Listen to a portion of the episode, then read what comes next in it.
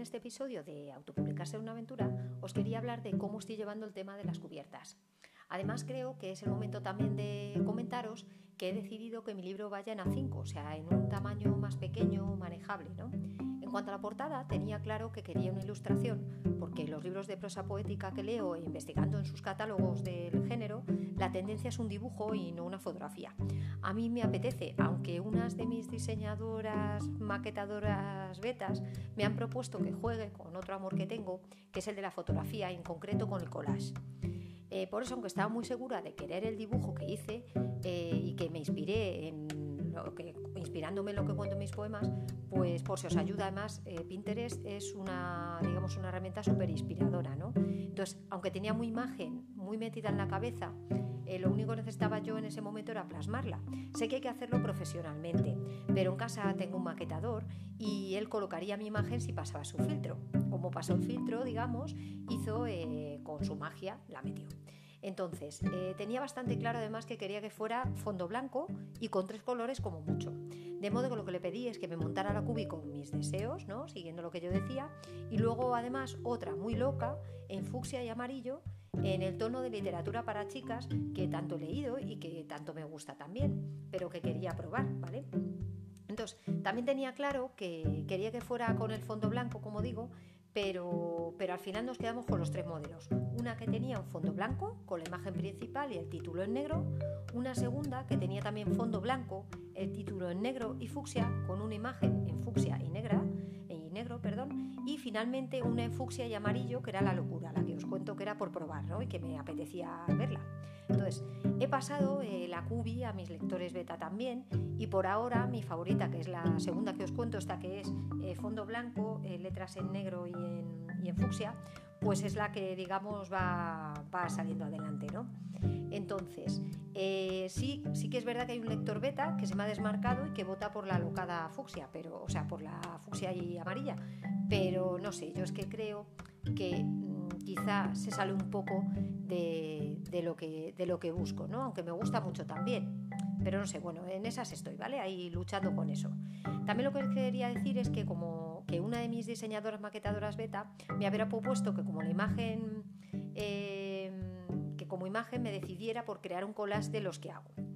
Lo cierto es que me está haciendo dudar, como os digo, porque no tenía ninguna imagen con la que poder jugar, pero he recordado que mi banco de imágenes, que es bastante amplio, porque me gusta, como os digo, me gusta mucho la fotografía, eh, me acordé de que tenía una que igual puedo usar, y es una foto que hice en una Holy Run, en esta que es una fiesta de estas de primavera que tiras eh, polvos de colores y todo eso, bueno, pues en la Holy Run esta, eh, precisamente organizada por esta beta que os cuento, esta beta maquetadora,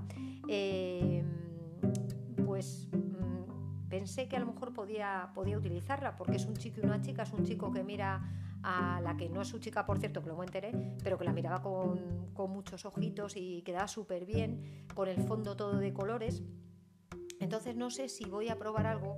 El otro día estuve retocando un poco y quizá incrustado sobre también un fondo blanco y pasado, claro, habría que hacer bastantes cosas, pero también podría pasarlo a, ¿sabéis estos filtros que hay de cómica y todo eso que se hacen como cómicos, que pasan a ser eh, una fotografía, una pintura?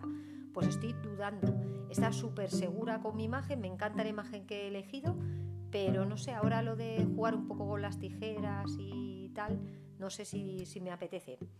Bueno, eh, lo que no puedo perder de vista, claro, también es importante y que tenéis que tener en cuenta si vais a meterlo en Amazon, como es mi idea, eh, debe ser que la imagen se tiene que ver bien, porque va a estar en una web y además tiene que llamar la atención.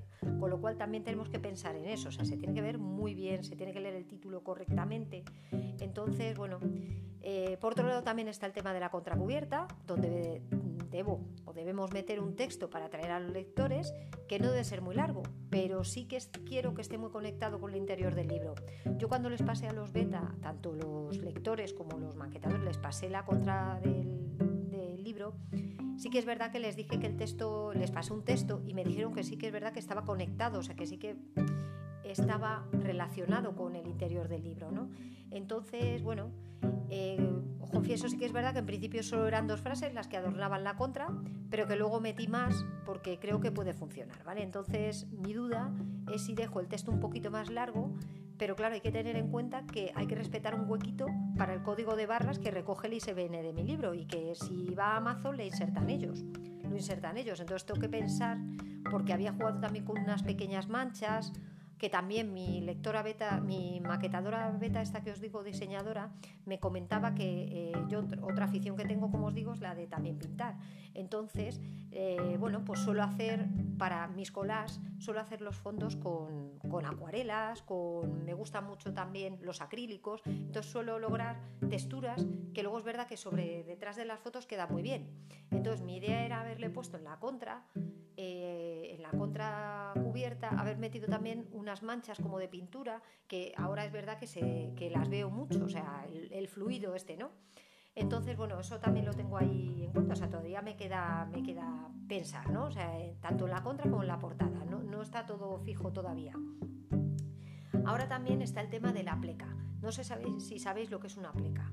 Es una línea horizontal que separa los textos y que yo he metido en mis poesías porque me gusta el efecto que hacen.